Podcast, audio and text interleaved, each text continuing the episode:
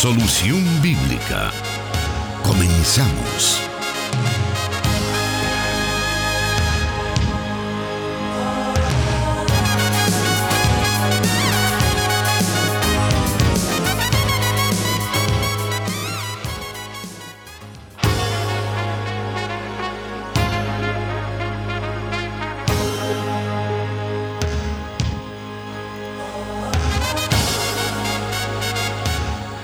Buenas tardes, gracias por estar ya pendiente del programa Solución Bíblica correspondiente a este día martes. Estamos en estos momentos en vivo, transmitiendo a través de la señal abierta del 100.5 FM Restauración para todo El Salvador. También a través del 98.1 FM Plenitud Radio para la ciudad de Santa Ana. Asimismo en San Miguel a través de 1450 AM y para el occidente de Guatemala estamos transmitiendo a través del 89.1 FM la emisora Cielo, a quienes pues también les damos un saludo y gracias también por reportarse con nosotros semana a semana, diciéndonos que este programa es de mucha bendición en, ese, en esa región de Guatemala. También tenemos ya el privilegio de tener con nosotros a nuestro hermano, el pastor Jonathan Medrano, que es el encargado de poder estar brindando todas esas respuestas a sus preguntas. Bienvenido, pastor. Gracias, hermano Miguel Trejo. Un saludo muy especial para toda la audiencia de las emisoras de Corporación Cristiana de Radio y Televisión y también para nuestra emisora hermana en Guatemala. Damos también una bienvenida a todos los que siguen esta transmisión también a través de las redes sociales de nuestra iglesia y también de los de la Corporación Cristiana de Radio y Televisión. Nuevamente nos encontramos en esta emisión de Solución Bíblica. Sabemos que las condiciones que estamos viviendo actualmente no son las condiciones regulares que hemos tenido en días anteriores, pero eh, todo este proceso que los países han llevado ha sido con la finalidad de mitigar un poco el impacto de este COVID-19. Así que, pero qué bien que aprovechemos el, espacio para, para aprender también.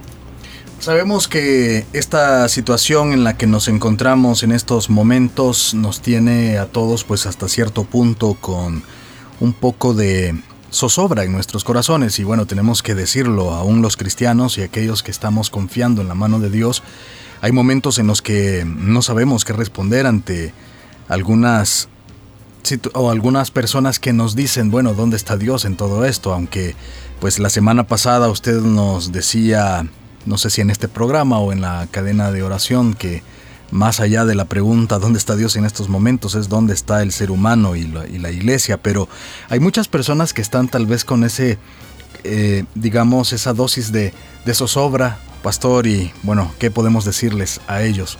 Es normal, hermano, que por las condiciones que estamos viviendo sintamos algún tipo de, de duda, algún tipo de incertidumbre, de ansiedad, y como lo mencionábamos también, no recuerdo si fue en este programa o en otro espacio, eh, el libro de los Salmos, de hecho que expresan de manera bastante viva los sentimientos de angustia, de zozobra que a veces experimentaban hombres piadosos, ¿verdad? Como David, que en una condición de persecución tenían que enfrentar eh, los avatares que suponía estar en una especie de exilio, eh, huyendo de David, perdón, de Saúl.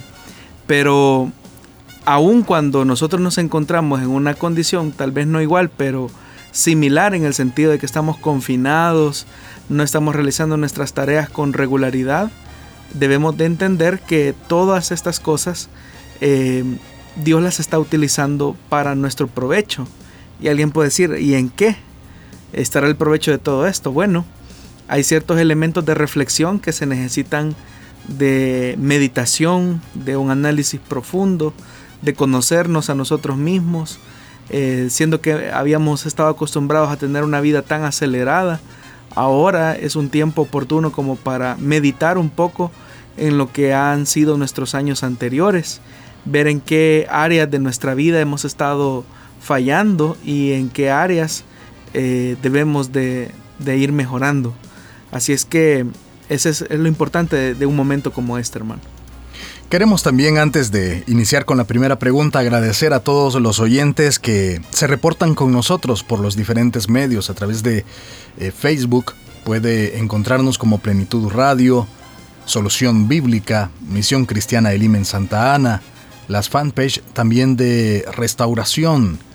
Gracias por enviarnos esos mensajes, gracias también por estar enviando siempre sus preguntas que son las que dan vida a este programa. Sígalo haciendo. Sabemos que a veces hay que esperar un poco ya que el pastor va desarrollando las respuestas a estas preguntas de manera amplia y lo vamos haciendo por orden de llegada.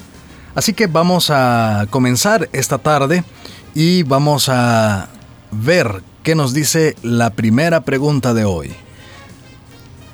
A raíz de la pandemia que vivimos, recientemente en mi iglesia han estado celebrando cultos en línea, pero hace algunas semanas el pastor hizo una santa cena en línea.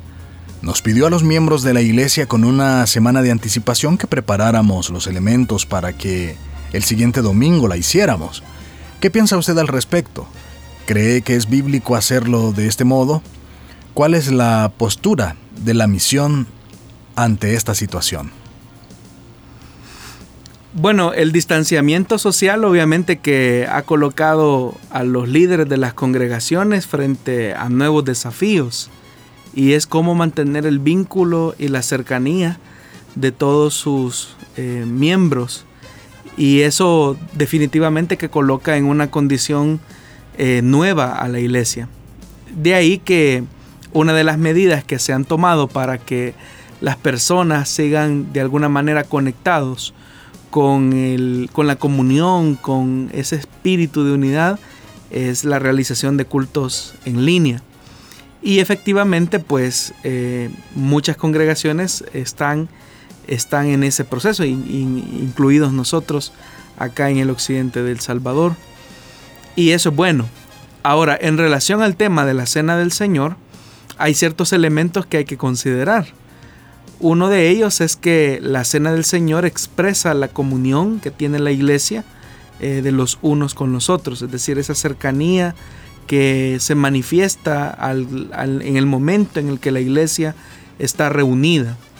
De tal forma que al tener ahora un momento de distanciamiento social, obviamente que eso eh, de alguna manera limita o rompe eh, el espíritu y la esencia misma de esta, de esta celebración, que es expresar eh, en comunión una reconmemoración acerca de los padecimientos de Cristo en la cruz del Calvario.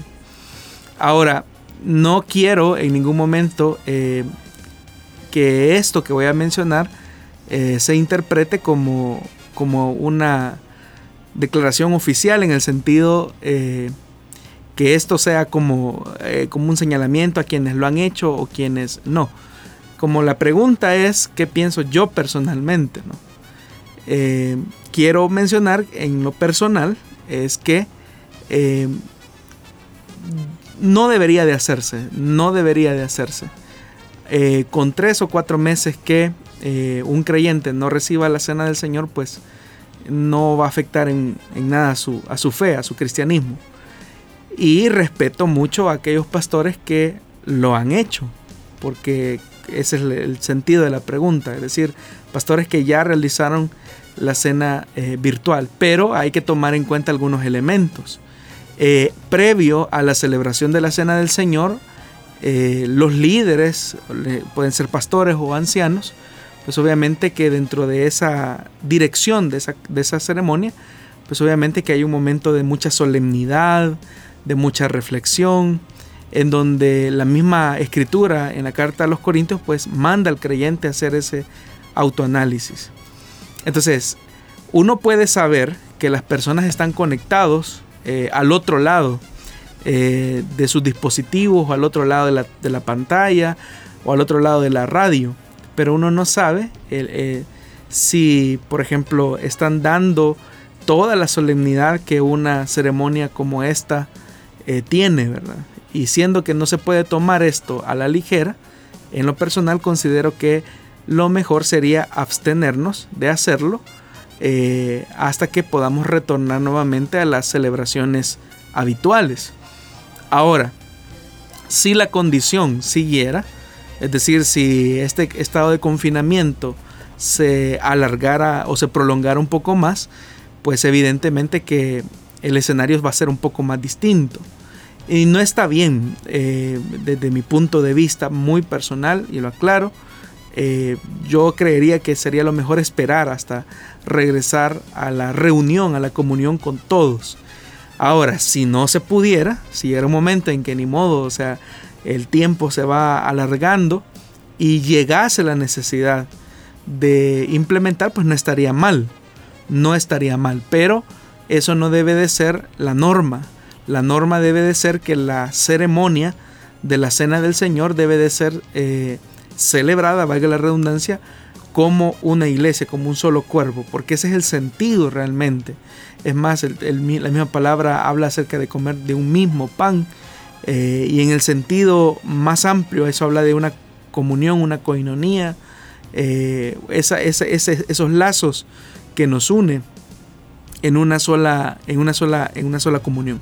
Así que esa es mi opinión personal y yo considero que si hay pastores que ya lo han hecho, pues ellos tendrán sus razones para hacerlos y, se respeta obviamente ese tipo de, de situaciones.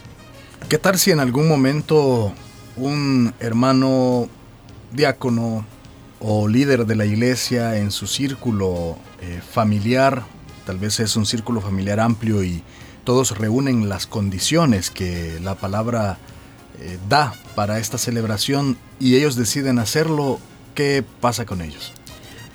Depende de cómo la iglesia ha desarrollado la celebración, porque al menos hablando puntualmente en el caso de, de la misión, de Misión Cristiana de Lin, son solamente los pastores eh, junto a los ancianos los responsables de ministrar la cena del Señor. Es una facultad que no tienen diáconos eh, ni tampoco otros hermanos de, otros privilegios. Em, pero ese es el caso de nuestra misión. Por eso yo repito que eh, cada líder de congregación, cada dirigente deberá de hacer sus propias valoraciones en cómo se ha venido celebrando y si eh, se puede llegar a ese punto. O sea, lo que tenemos que cuidar es que no es, no es el simple hecho de, comer un pedacito de pan y tomar un poquito de vino, sino que es lo que implica. O sea, es la solemnidad eh, que conlleva esta, esta ceremonia, es la reflexión, eh, es la interiorización que hace el creyente. Entonces, y la seriedad también que conlleva eh, esta práctica. Entonces la pregunta que habría que hacernos es si, si todos estos elementos pueden de alguna manera converger eh, al interior de, las casas. Yo no dudo que en algunos casos así sea, pero en otros casos, ¿qué nos garantiza que, que también vaya a ser así? Y recordemos que eh, el mismo escritor en la carta a los Corintios habla de que no se debe de comer, no se debe de participar de la cena del Señor con, ligereza. Es decir, eso no se debe de hacer. Entonces yo creo, y por eso insisto, es mi opinión personal, eh, deberíamos de abstenernos de hacerlo hasta que nos reunamos nuevamente en, las diferentes celebraciones. Ahora, tampoco estamos diciendo que sea malo que alguien ya lo haya hecho, eh, porque tendrá sus razones válidas, eh, ha de tener sus argumentos y obviamente pues es algo que se respeta. Pero al menos en el caso eh, nuestro, eh, con tres o cuatro meses que no hayamos tomado de la cena del Señor, no significa que eso va a afectar en nuestra comunión con el Señor. Estamos apenas iniciando este programa Solución Bíblica, esta emisión. Gracias por estar ya con, nosotros. También queremos agradecer a quienes están conectando a través de Facebook Live. Ahí puede encontrar esta transmisión y por supuesto con el mayor de los gustos vamos a estar leyendo sus comentarios. Si tiene alguna pregunta pues puede dejarla también por ahí. y nosotros vamos a estar tratando de dar lectura a aquellos eh, comentarios que estén llegando eh, principalmente en la fanpage de Plenitud Radio. Algunas veces nos han preguntado por qué no leemos todos, pero lo que pasa es que hay algunos comentarios que están en las otras fanpage y por lo menos por ahora nomás tengo por acá los de la fanpage de eh, Plenitud Radio. Pero en la medida de lo posible vamos a estar leyendo sus comentarios y agradeciéndole entonces por estar ya con nosotros. Vamos a irnos en estos momentos a una pausa y volvemos con más acá en Solución Bíblica.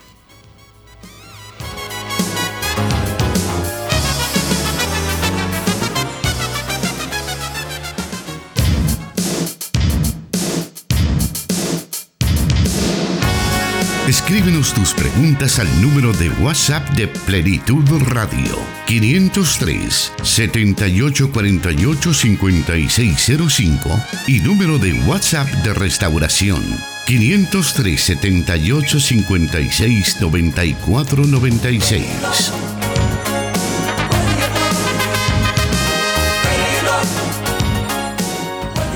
Ahí están entonces los números de WhatsApp por los cuales usted puede comunicarse con nosotros, ya sea el de restauración o el de plenitud radio. Nosotros estamos pendientes de cada uno de sus mensajes. De hecho, ya a través de restauración tenemos algunos hermanos que se están reportando con nosotros. Un mensaje nos dice, buenas tardes, bendiciones hermanos, es un gusto escucharlos. Les saluda Ruth Celaya de Mexicanos. No me pierdo ninguno de sus programas. Gracias hermana Ruth por estar pendiente de nosotros ahí disfrutando de, de este programa, de estas respuestas bíblicas, allí en Mexicanos, San Salvador.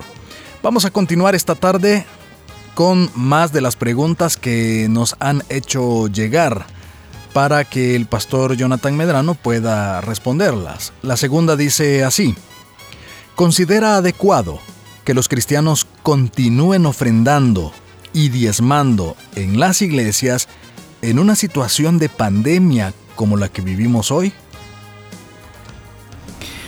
Bueno, una de las cosas que tenemos que decir es que cuando un creyente entrega sus ofrendas y sus diezmos, no lo hace a la iglesia en sí mismo, eh, sino que lo hace al Señor.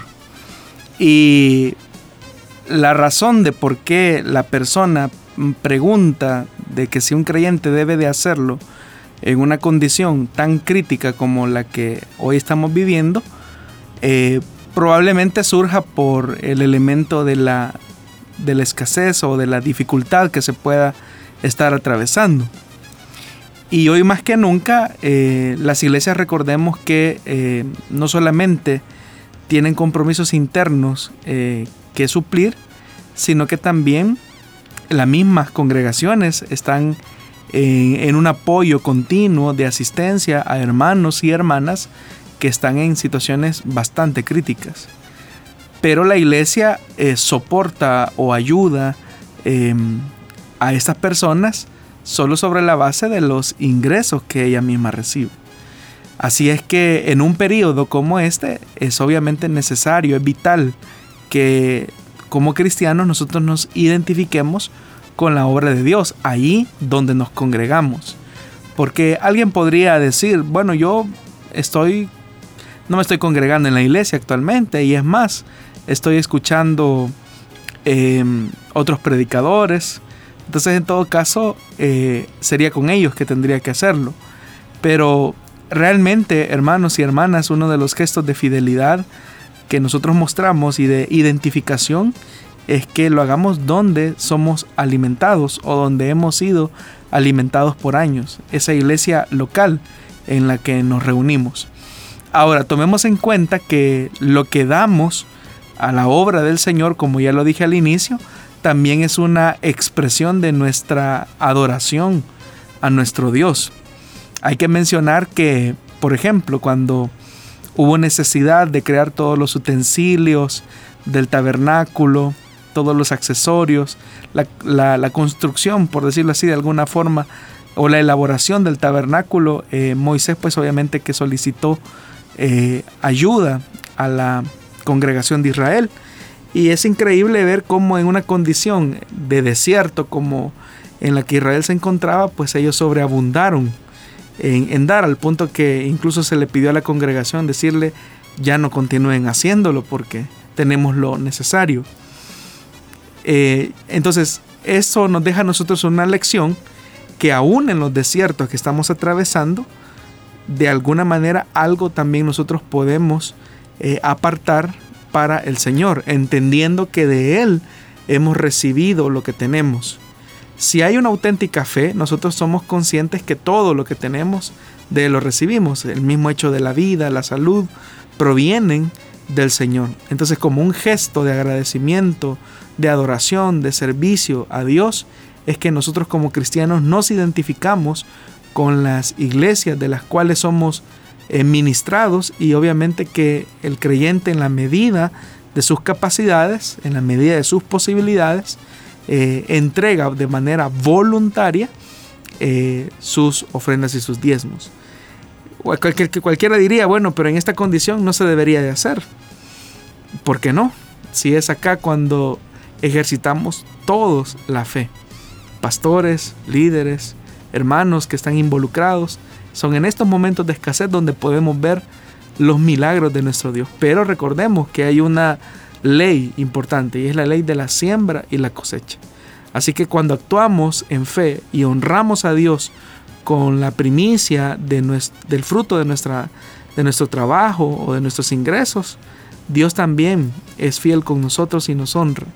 Recordemos que esto no es simplemente un compromiso eh, con una institución llamada iglesia, sino que como ya lo dije, también es una expresión de nuestra gratitud y adoración a Dios. Pudiéramos decir que este es un momento como una oportunidad que tenemos para poder comprobar que Dios será fiel a través de toda esta situación. Sí, porque son los desiertos donde estamos solos eh, con Dios nada más. O sea, en el desierto no hay nada.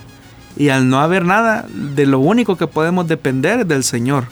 Entonces esa provisión que nosotros de alguna manera queremos eh, tener, solamente se alcanza dependiendo de Él. Pero también Dios mismo en su palabra establece un plan financiero que suple las necesidades de todos aquellos que creemos en Él. Obviamente que se necesita fe para hacerlo. Y solo el que tiene auténtica fe y auténtica gratitud hacia Dios entiende lo que estoy diciendo. Quien no tiene esa fe son los que normalmente emiten juicios de valor fundado en las ideas que escuchan de la gente eh, o muchas veces en sus resentimientos, pero realmente son las personas más mezquinas y egoístas las que expresan eso. Quien lo hace de manera voluntaria y generosa es una persona que entiende que lo que hace lo hace para el Señor, por pequeño que eso sea, por humilde que eso sea, con un esfuerzo eh, increíble, eh, esa persona lo hace para el Señor. Aquí cabe mencionar quizás lo que ocurrió hace algunos días acá en la iglesia de Santa Ana de un hermano eh, de edad que pues él venía a dejar su diezmo y cualquiera al verlo hubiera dicho esa es una cantidad muy pequeña y él arriesga su, su salud al venir hasta acá y cuando uno, uno quizás le puede preguntar y por qué lo hizo es su compromiso personal que él tiene para con Dios eh, es un deseo de, sembrar en la obra de Dios que aprovechando sus diligencias que hace en, durante el día, Él pasa de una sola vez y dice, esto lo entrego para la causa del Evangelio.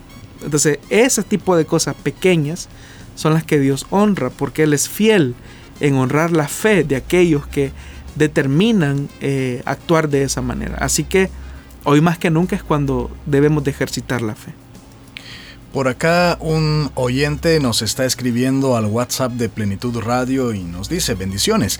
Si en la pandemia podemos diezmar y ofrendar, significa que Dios ha sido fiel. Y si Él ha sido fiel, ¿por qué no debemos nosotros también de ser fieles a Dios? Bendiciones, soy Tomás Ochoa desde Santa Cecilia, Santa Ana.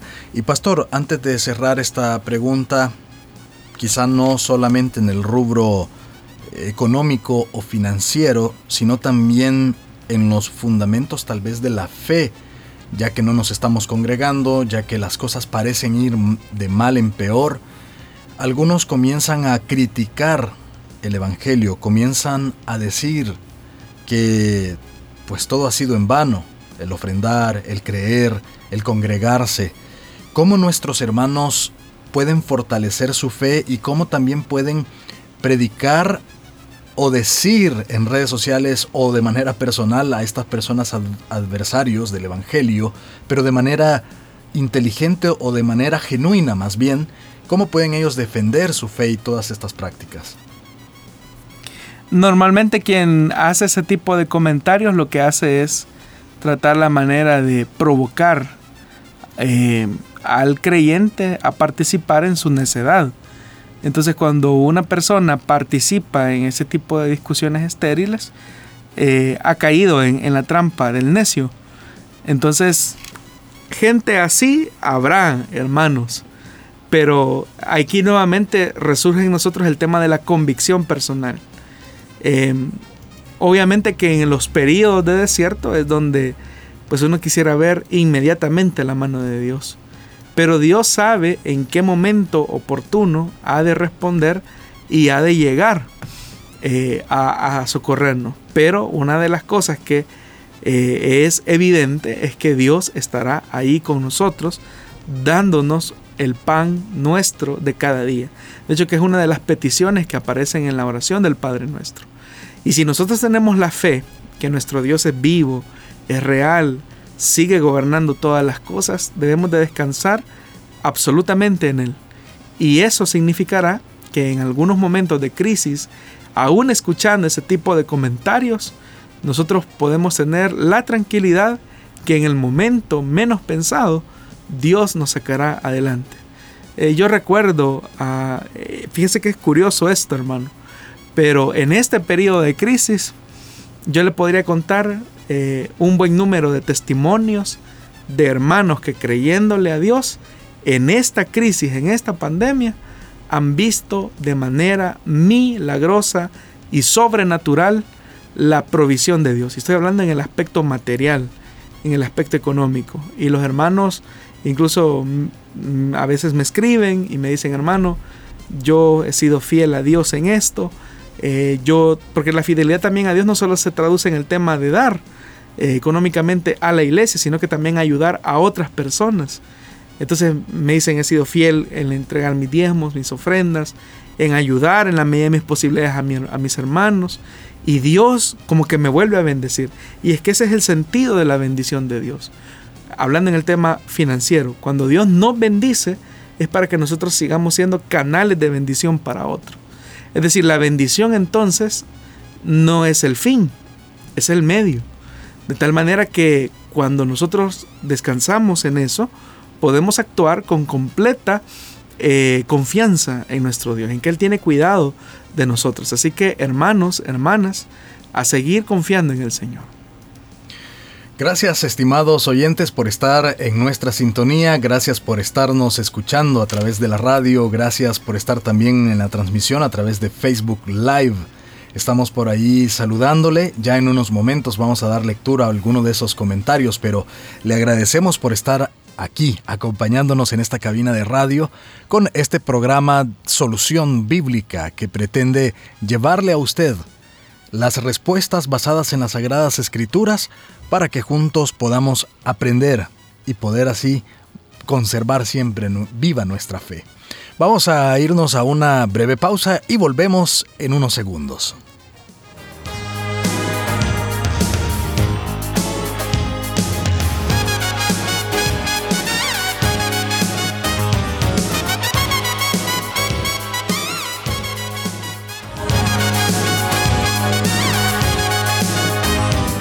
Respuesta sus preguntas aquí, en Solución Bíblica.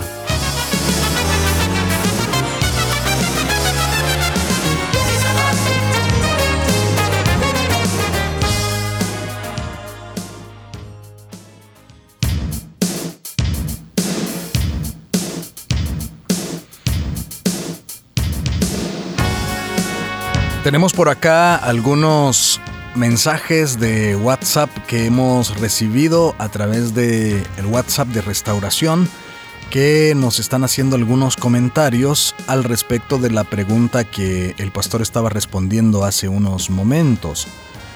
Y bueno, nos, nos dice, eh, más bien nos está diciendo una pregunta con respecto a otro tema. Y nos dice Dios les bendiga hermanos, aquí escuchando el programa Solución Bíblica desde Texas. Dinora Chávez es quien nos está saludando. Eh, más bien, eh, también nos está en San Francisco, California, escuchando nuestra hermana Annie Franco. Y bueno, por ahí está también enviándonos una pregunta eh, está relacionada también a la situación, que hay algunos, nos dice ella, que hay algunas personas que están haciendo células o reuniéndose, aun cuando la iglesia ha pedido que no, no se haga. ¿Cómo se ve esta situación? Nos dice ella, pastor, no sé si podemos responderlo ya que viene a la situación actual. Bueno, en el caso de nuestra denominación, en el caso de nuestra misión, todos tenemos una instrucción clara que hemos recibido de parte de nuestro pastor general y ha sido que eh, seamos cautelosos en no hacer ese tipo de, eh, cosas, de reunirnos, no reuniones en las casas, no reuniones en los edificios y esto con la finalidad de salvaguardar eh, la vida y la salud de las personas.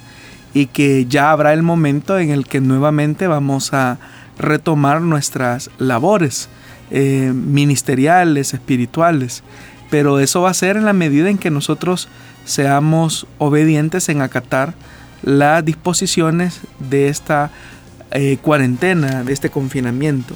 Así que si es alguien de Elim, pues tenemos una instrucción que como cristianos debemos de aprender a, eh, escuchar y también a, obedecer, eh, obedeciendo y sujetándonos a nuestras autoridades. Y eso significa que hoy por hoy no hay cultos o celebraciones en los locales de nuestras iglesias y no hay células tampoco en los hogares.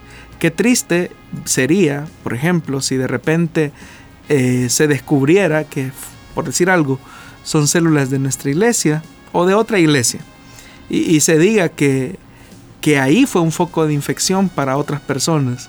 Entonces, lejos de traerle un beneficio a la obra de Dios, viene a ser un tropiezo para la obra de Dios. Porque lo que dicen es que, bueno, y los cristianos no, no, no son prudentes, no son sabios, son desobedientes, eh, no atienden y lejos de eso también expresan eh, su separatismo, ¿verdad? O, no, no, no, sujetarse a las autoridades de la, de la congregación. Así es que, hermanos, también parte de nuestro testimonio es que aprendamos a sujetarnos a nuestras autoridades. Y no solamente a las autoridades de nuestra iglesia, sino que también a las autoridades eh, estatales, siempre y cuando no contravengan a los principios de la palabra de Dios. Bueno, aprovechando que estamos a la mitad de este programa, también vamos a dar lectura a algunos de los mensajes que hemos recibido en nuestra transmisión de Facebook Live. Por ahí nos están escribiendo y nos dicen, Enrique García, Dios les bendiga, les escucho desde Ahuachapán, excelente programa. Mauricio Alfaro, bendiciones hermanos, un saludo a ustedes por tan edificante programa. Giovanni Leiva nos dice bendiciones hermanos, es un gusto nuevamente saludarles, Pastor Jonathan y Miguel Trejo. Eh, José García nos dice bendiciones, Daisy García Funes, Dios me les bendiga hermano Jonathan Medrano y hermano Miguel Trejo. Bendiciones Dios por... Bendito Dios por otra bendición de seguir aprendiendo a través de las respuestas que el Señor da, da nos escucha desde Tonacatepeque, siempre unida al programa, nos dice la oyente. López Mirella, bendiciones, hermano. Carolina Sánchez nos dice, yo desde Charlotte, Charlottesville, eh, siempre los escucho. Dios siempre hablando a mi vida por medio de usted. Hermanos, Dios les bendiga grandemente, bonito programa.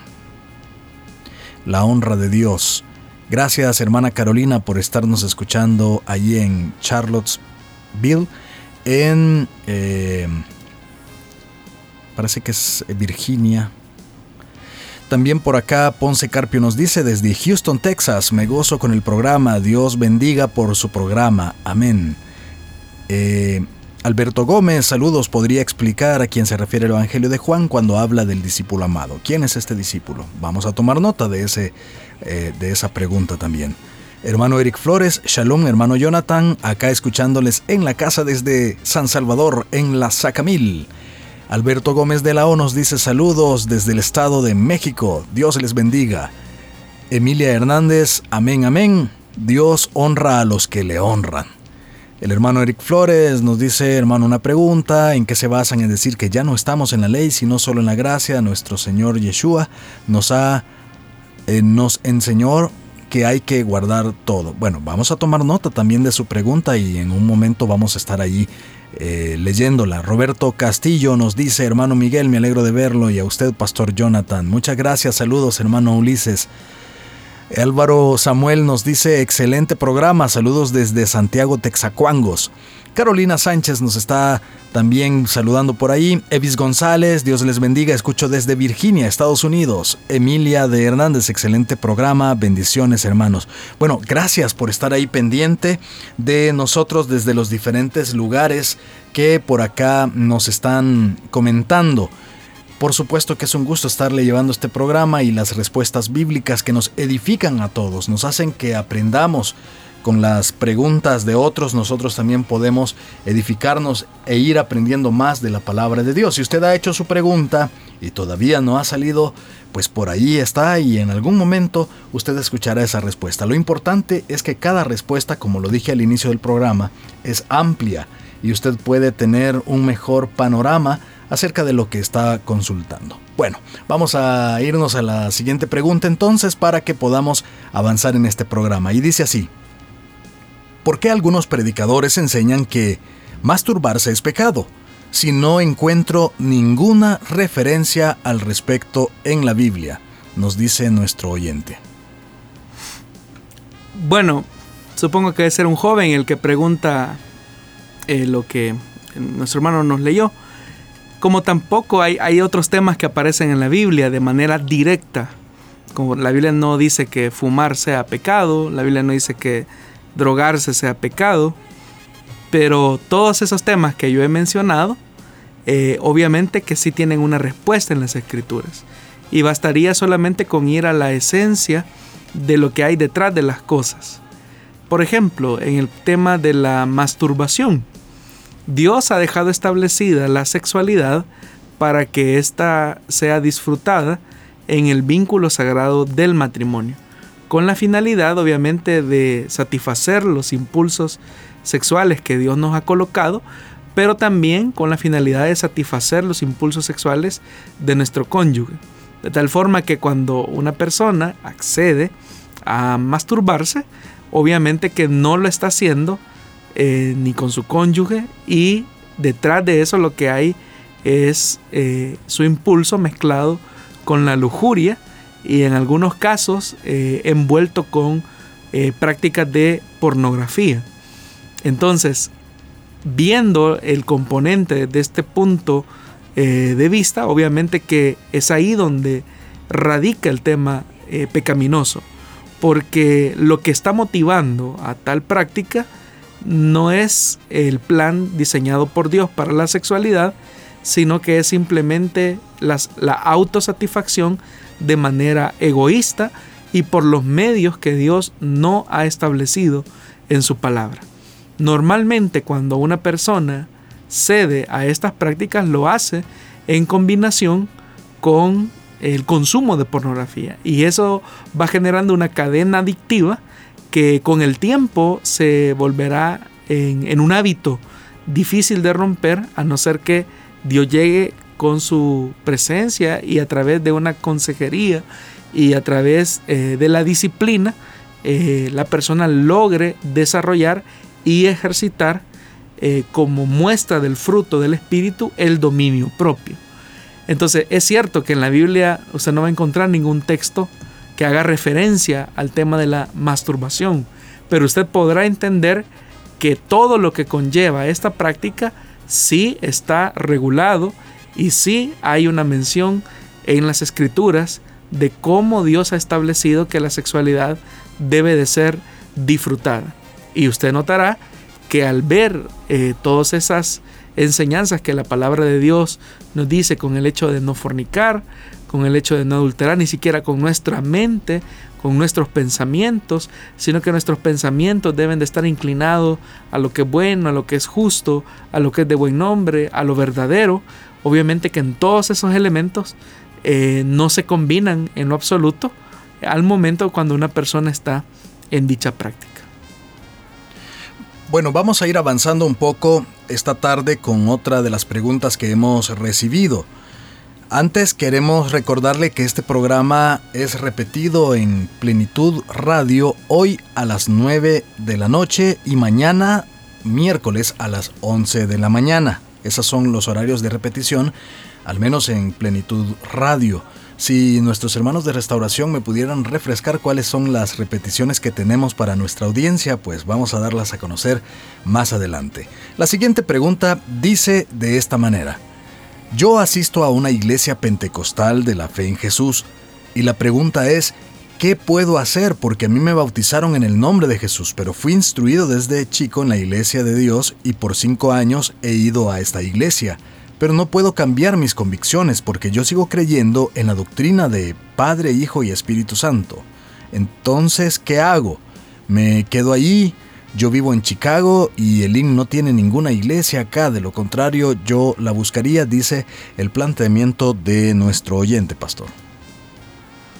Bueno, comenzando con que ahí donde usted está ahorita no es una iglesia, es una secta. Y por lo mismo, obviamente que usted siente esa incomodidad, usted mismo está manifestando que desde muy pequeña edad ha asistido a una iglesia de Dios, pero que ahora pues eh, llegó ahí. Y obviamente que usted tiene esa convicción firme dentro de su corazón que Dios es un Dios trino y uno. Y obviamente que una de las enseñanzas que ahí se comparten es el tema de la del tema del nombre de Jesús con mucho, con mucho énfasis. Así es que no, no está en una iglesia, debe de buscar una congregación cercana. Y en Chicago sí hay una filial. Eh, entiendo que usted puede dirigirse al sitio web de Elim y buscar ahí la dirección de Elim Chicago. El pastor que está al frente de esa congregación es el hermano Héctor George. Así que él, pues gustosamente, cuando salgamos de esta situación y nuevamente las puertas de la iglesia estén abiertas, seguramente estarán ahí para recibirles si esa dirección pues es cercana a su lugar de residencia. Pero sí, obviamente que esa convicción es la que lo deja a usted inquieto para no atender ese tipo de, enseñanzas que no se fundamentan en la palabra de Dios. Bueno, continuando con nuestro programa, ha llegado el momento de hacer una breve pausa. Queremos entonces, retomando ahí el tema de cuándo usted puede escuchar en repetición este programa, en restauración 100.5 FM lo puede hacer el jueves a las 8.30 de la noche, el sábado a las 9 de la noche y el domingo a la una de la madrugada. De hecho, eh, pues saludo a uno de nuestros hermanos que nos comentó que pues en esta situación, en medio de todo esto que a veces pues ataca a algunos el insomnio, pues estaba escuchando el programa precisamente a esa hora, el día domingo, a la una de la madrugada. Así que gracias ahí por estar pendiente y por estarse edificando por medio de las respuestas basadas en las Sagradas Escrituras. Volvemos en un breve momento.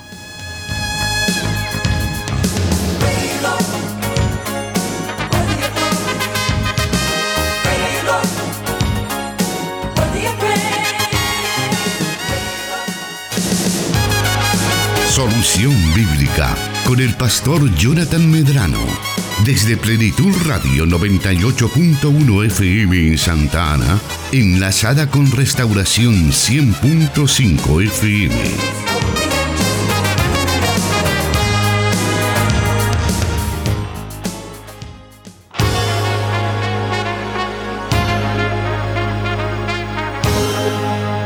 Estamos casi en la recta final de este programa. También queremos recordarle que siempre están a su disposición las plataformas de Spotify y SoundCloud. Ahí usted puede encontrar los programas que se han desarrollado hasta la fecha. Este que estamos haciendo en vivo en estos momentos, día martes a las 5 de la tarde, lo podrá encontrar a partir de mañana en esas plataformas y así usted podrá nuevamente revisar las respuestas que, que el pastor Jonathan ha estado brindando. Vamos a irnos ahora a la siguiente pregunta de esta tarde y nos dice de la siguiente manera. Bendiciones hermanos, este es mi caso por el que deseo consultar. Mi esposo ya estaba casado por la iglesia cristiana, pero su hogar se destruyó por problemas con su pareja. Ya tenía cuatro años de estar solo cuando nos conocimos y pasados tres años comenzamos en una iglesia cristiana, pues nosotros necesitábamos un aval para poder casarnos. Y mi esposo habló con el pastor y él dijo que sí. Que mejor casado que quemado. Tenemos 14 años de casados, pero tengo esa inquietud. ¿Hicimos bien delante de Dios? Espero su respuesta, nos dice nuestra oyente el tiempo que tenemos aquí en la radio es bien difícil, hermanos, para poder dar una orientación bien específica y minuciosa a determinados temas. Eh, habría que conocer en qué condiciones se dio la ruptura de los, mm, de los matrimonios de, ambos y cuál fue la orientación específica que otorgó el pastor y sobre qué base lo hizo. Eh, es un poco difícil. Ahora, si usted tiene alguna incomodidad o, percibe que hay un tema de conciencia que no ha resuelto, es importante que usted busque a su pastor. Y al buscar a su pastor le plantee usted eh, esa inconformidad que usted tiene y busque en él la orientación que usted está necesitando. Pero como le repito, no, no conocemos mayores detalles de cómo se dio la, ruptura, cómo llegaron al, nuevo matrimonio y por qué es que ahora, 14 o 17 años después, surge eh, el tema de, la, de, de cierta incomodidad o de cierta insatisfacción, podríamos mencionarlo. Vamos avanzando más para poder cubrir la mayor cantidad de preguntas que tenemos para esta tarde. Y la siguiente nos dice, eh, nos dice de la siguiente manera, Dios le bendiga. Este eh, tiene, esta, esta pregunta es de contenido sexual. Hacemos la aclaración por aquellos hermanos que a veces también nos dicen, avísennos, ¿verdad? Porque a veces estamos escuchando con, nuestros hijos, así que bueno, si, si eso le puede servir. Dice de la siguiente manera, Dios les bendiga, mi esposo me pide ciertas prácticas sexuales al momento de tener intimidad con él, muchas de las cuales me hacen sentir muy incómoda. Yo se lo menciona, yo se lo he mencionado en varias ocasiones y lo que él me dice es que después no te vayas a quejar que alguien más me supla si vos no me complaces. Con mucha pena tengo que decirle que, que, que él ayuda al pastor a predicar. No sé si decírselo o no a nuestro pastor. Dice el planteamiento de nuestra oyente, pastor. Bueno, en relación al tema de la vida sexual en el matrimonio, la Biblia establece un parámetro lo suficientemente claro en cómo éste se debe de desarrollar. El fundamento de ello lo encontramos en la primera carta del apóstol Pablo a la iglesia de Corintios en el capítulo 7. Y en él se establece algunos elementos fundamentales de lo que debe de ser la práctica de la sexualidad en el matrimonio. Debemos de mencionar, hermano, que la sexualidad es un don de Dios, es creado por Dios. La sexualidad no es un invento ni del diablo, ni del mundo, ni de Satanás. Dios dejó el sexo para ser disfrutado en el vínculo del matrimonio. Ahora, con relación a cómo se debe de ejercitar esa sexualidad, la Biblia establece algunos principios. Y uno de los principios es el del mutuo consentimiento.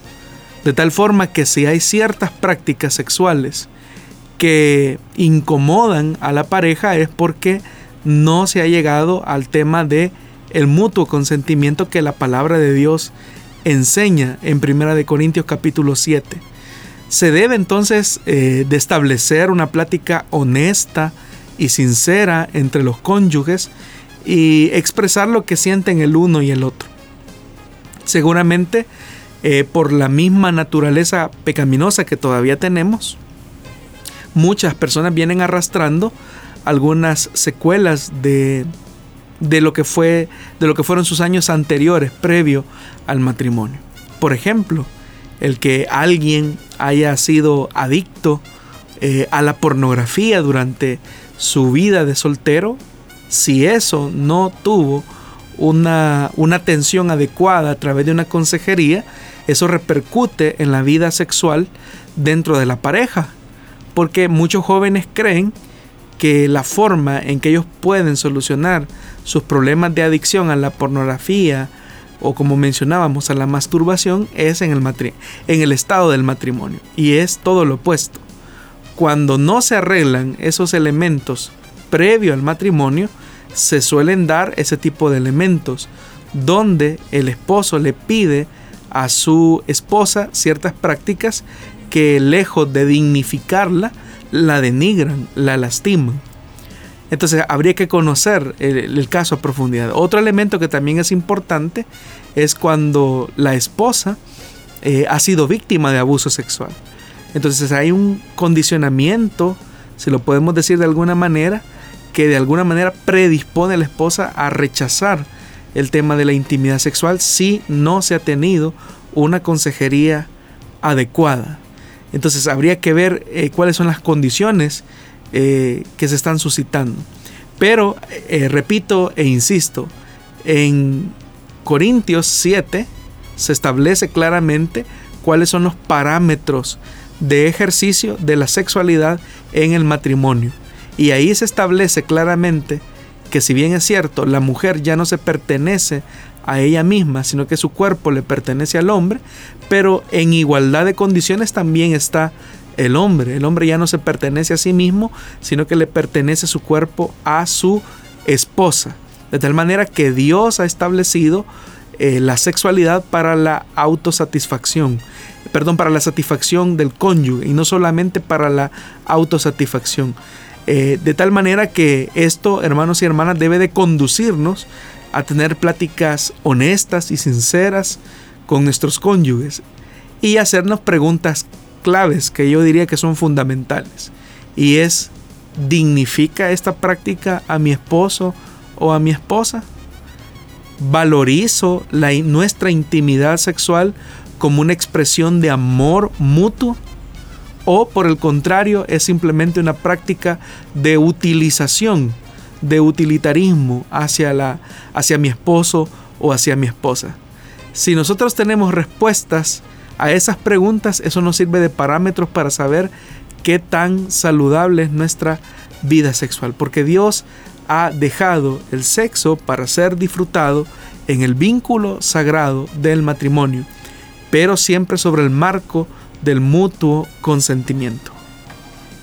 Bueno, vamos a aprovechar los pocos minutos que nos quedan de este programa para la siguiente pregunta y aquí pues atentos los jóvenes que están eh, buscando pues tener novia o esposa. Esto tiene que ver con todos ellos, pero hubo un valiente que, que preguntó y dice así, Hola hermanos, Dios les bendiga. Los escucho todos los martes. Es un programa de mucha bendición. Mi pregunta es, ¿Cómo puedo hacer para conseguir una esposa? No sé si hay que buscarla o hay que dejar que Dios o hay que dejar a Dios que Él tome el control por el detalle que en la congregación no hay jóvenes, nos dice la joven o, el joven pastor. Creo que dice que escasean los solteros, dice. Creo que ese es el problema que nos pone por ahí. Bueno, las dos cosas, las dos cosas se combinan lo primero y lo fundamental es tener la dirección de Dios.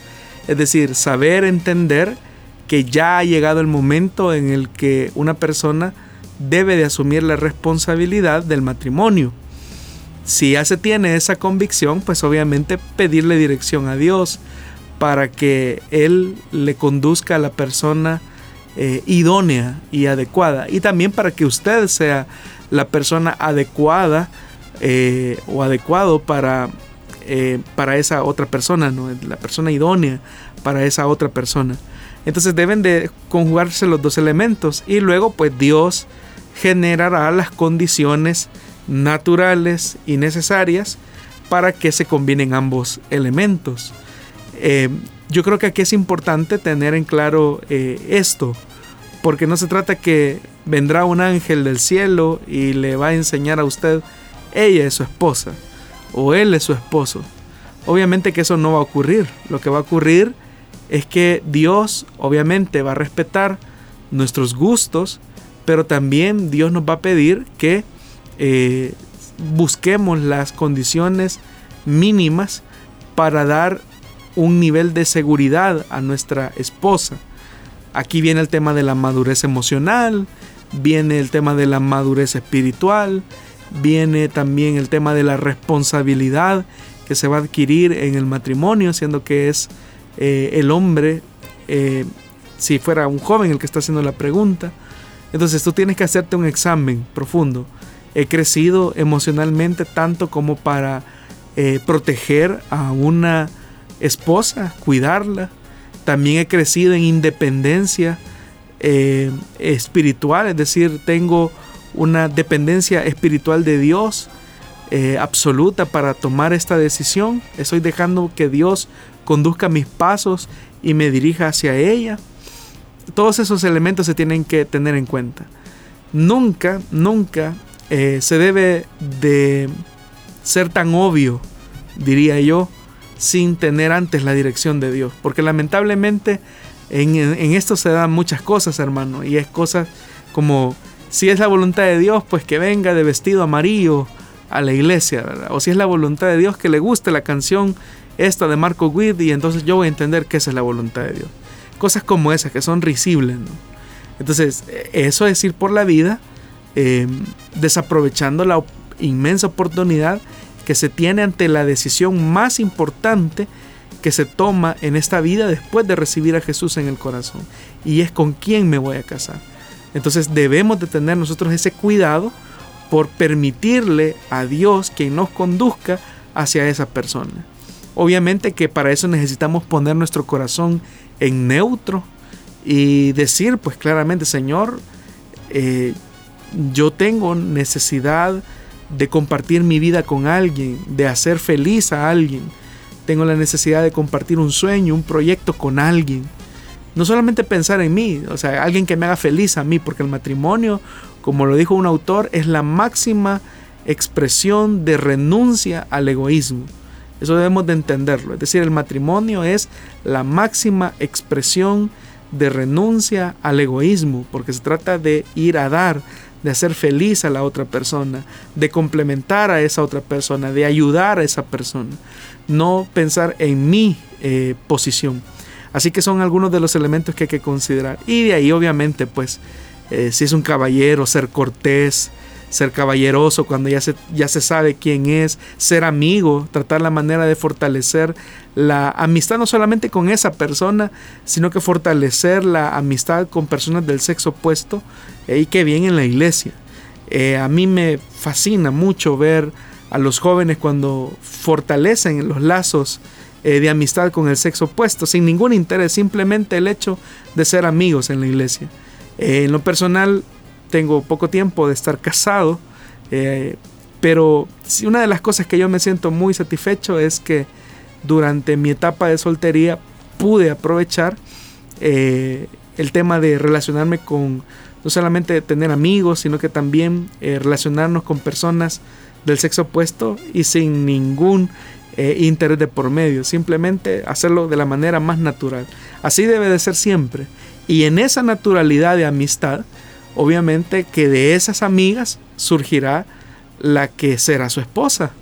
Y solamente bastará con que usted eh, sea caballero, sea un buen cristiano, sea cortés, no solamente de una apariencia, sino que de verdad lo sea y llegue hasta ese punto, hasta el matrimonio. Bueno, esperamos que nuestro oyente haya pues tomado nota de todos esos detalles que el pastor ha dado esta, esta tarde. Nos siguieron llegando por acá pues algunos comentarios, pero ya nuestro tiempo ha llegado a su fin. Ya tenemos que despedirnos, no sin antes pues darle las gracias al pastor Jonathan por haber estado con nosotros y también por haber compartido cada una de esas respuestas, pastor, y bueno, siempre unas palabras eh, finales para nuestra, para nuestra audiencia. Estimados hermanos, gracias por permitirnos llegar hasta la intimidad de sus hogares. Gracias damos al Señor porque continuamente nosotros podemos ver su misericordia aún en este periodo de crisis. Sabemos que las cosas pueden ser un poco difíciles o irregulares hasta este momento, pero la mano de nuestro Dios es la que nos seguirá sosteniendo hasta el día de Jesucristo o hasta el día en que Él decida llevarnos a su presencia. Pero ante todo y por todo, nuestra fe y nuestra confianza debe de estar centrada en Él, tal como lo dice el escritor a los hebreos, puestos los ojos en Jesús, el autor y consumador de nuestra fe. Gracias por habernos sintonizado esta tarde. Su servidor Miguel Trejo se despide junto al pastor Jonathan Medrano. Le esperamos el próximo martes a partir de las 5 de la tarde, hora de El Salvador, para seguir disfrutando de las respuestas basadas en las Sagradas Escrituras, acá en Solución Bíblica. Hasta entonces.